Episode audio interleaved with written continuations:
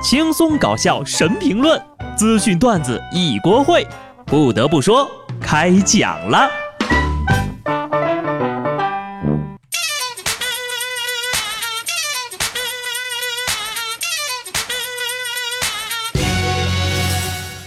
Hello，听众朋友们，大家好，这里是有趣的。不得不说，我是机智的小布。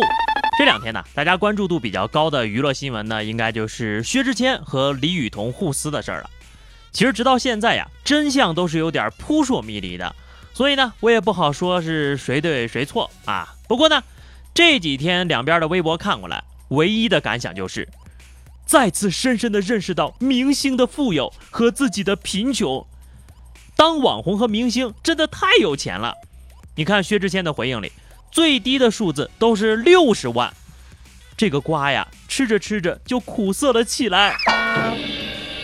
看看人明星谈个恋爱用钱就跟我们用欢乐豆一样，更虐的是，我连欢乐豆都没有那么多。别人分个手有几千几百万，我们分个手啊，也就得到一个教训。既然他们给我营造了一种钱非常好赚的错觉，那么我们也去当个明星试试吧。不如就先念一个网红专业试试水。最近呢，重庆一高校开设了网红学院，引起了巨大的争论。学校回应称啊，网红学院既不是独立学院，也不是具体的专业，而是学校和企业进行校企共建的一个培训项目。目前呢，有十九名学生参与，主要教授直播技巧、表演等课程，培训为期三个月的时间。哎，难道我们社会真的要发展成靠脸吃饭了？毕竟人生如戏，全靠演技。实在没有演技的话，长得好看也行啊。还好只有三个月时间，要是三年的培训期呀，直播估计都过气了。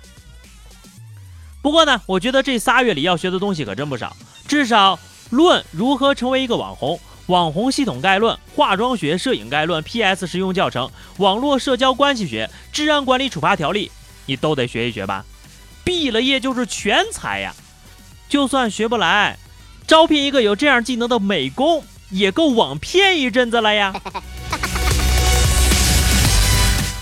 就我这形象呀，估计做网红可能还差那么一大笔整容费啊，还是算了，我还是去结识一个喜欢献爱心的朋友吧。近日，在浙江余姚铁路北站的售票厅，有个小伙呀，转悠了一圈之后，突然向空中撒了一堆人民币。现场的保安一看，地上到处都是钞票，还是一百五十的。通过监控对比。找到撒钱的小伙，小伙说呀，前两天和女朋友分手了，撒钱是想让大家都得到点让世界充满爱。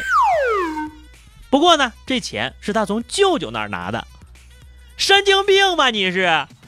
为什么我身边就没有这样的人？只要人人都献出一点爱，我将变成世界上最富有的人。但是，你以为你撒的是谁的爱？那是你舅舅的爱呀。这外甥也太不理智了，这不成了傻逼了吗？话说回来啊，就这样做比失恋之后报复社会的强太多了。下次呢，直接转大家支付宝就行了。我也挺缺爱的呀，不过我还是很期待小伙子你下一段的恋情的。然后呢，希望多一些姑娘啊来甩这个小伙子，让世界充满爱。有些事呀，想法是好的，做法却是很傻的。你就比如下面这位戏精小偷，本以为埋下了爱的种子，却不料死得很惨。这事儿啊，得从一封情书说起。本打算陪你好好过日子，结果总是残忍的。我走了，我回北京去了。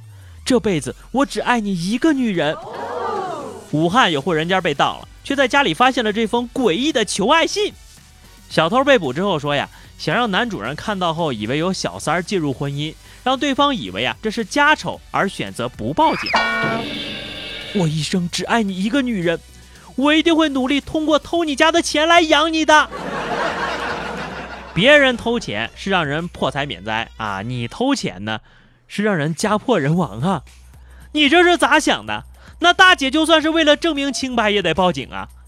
你又不是个演员，何必设计这些情节呢？所以呀，姑娘们记住了。如果一个男人对你说他一生只爱你一个人，他很有可能呀是偷了你的钱。所幸男主人没有上当，不过呀，看这言情式的留言，再加上点穿越魔幻元素，你都能出小说了，连载加版权售卖，不比当小偷强啊？有人做演员呢，也是为了帮助他人。说浙江一所小学今年的新生里面有个小朋友呢，每天一走到校门口就哭啊就闹，问他原因，他给出的理由是，之前读的幼儿园才是自己的学校，其他的都是冒牌的。校长说了，那以后我们学校就叫幼儿园了，你可以在你的课本作业本上都写上某某幼儿园。孩子这才走进学校上学。我要下车，这不是去幼儿园的车。社会真的变宽容了呀！要是在我们那个年代，肯定被打死了。如今呢，像这个小朋友这样专一的男人也不多了哈。那么第二天，校长会不会因为不愿意被称呼为园长，哭闹着不肯进校门呢？小朋友表示，居然拿这种伎俩来骗我，你以为我还是三四岁的孩子吗？猴子你都忽悠不了。十六号，赵先生在云南自驾游，停车的途中呀，后座突然就窜进来三个偷吃香蕉的猴子，车都开走了，猴还赖着不走呢。赵先生说了，我跟他聊天谈心，我还色诱他，我跟他一对一 battle，他都不下车。后来司机把车开进了派出所，香蕉没了，一赶猴子就下去了。来来来，大哥，你给我演示一下你是怎么礼貌的跟猴子聊天谈心的。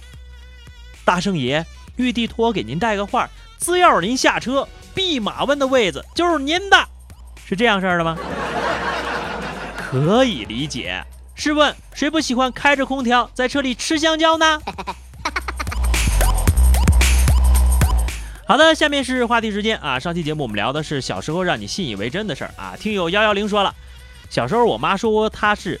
小时候呀，妈妈说我是她从垃圾堆里捡来的，我到现在还半信半疑，因为我长得不像我爸，也不像我妈，我可比他们漂亮多了。你这么耿直，小时候肯定被你爸妈揍过不少回吧？听友小双说，等你上了初中你就幸福了，等你上了高中你就解放了，再给我一分钟把这道题讲完吧。老师都是为了你好，等你长大你就知道了。听友麦田上的乌鸦说，小时候妈妈和面蒸馒头，我把掏的耳屎放在面板上了，妈妈说吃了会变哑巴，我一直信到二十多岁呀，我妈才告诉我真相。你怎么这么脏？也不一定，如果你小时候真的吃了呀，你妈妈很有可能一巴掌就把你打聋。好的，咱们今天的话题是。活到现在，你经历过的最危险的瞬间是什么时候啊？大家来聊一聊哈，看经历过什么危险的事儿。感谢大家的留言，那么也记得关注微信公众号 DJ 小布或者加入 QQ 群二零六五三二七九二零六五三二七九。下期不得不说，我们不见不散吧，拜拜。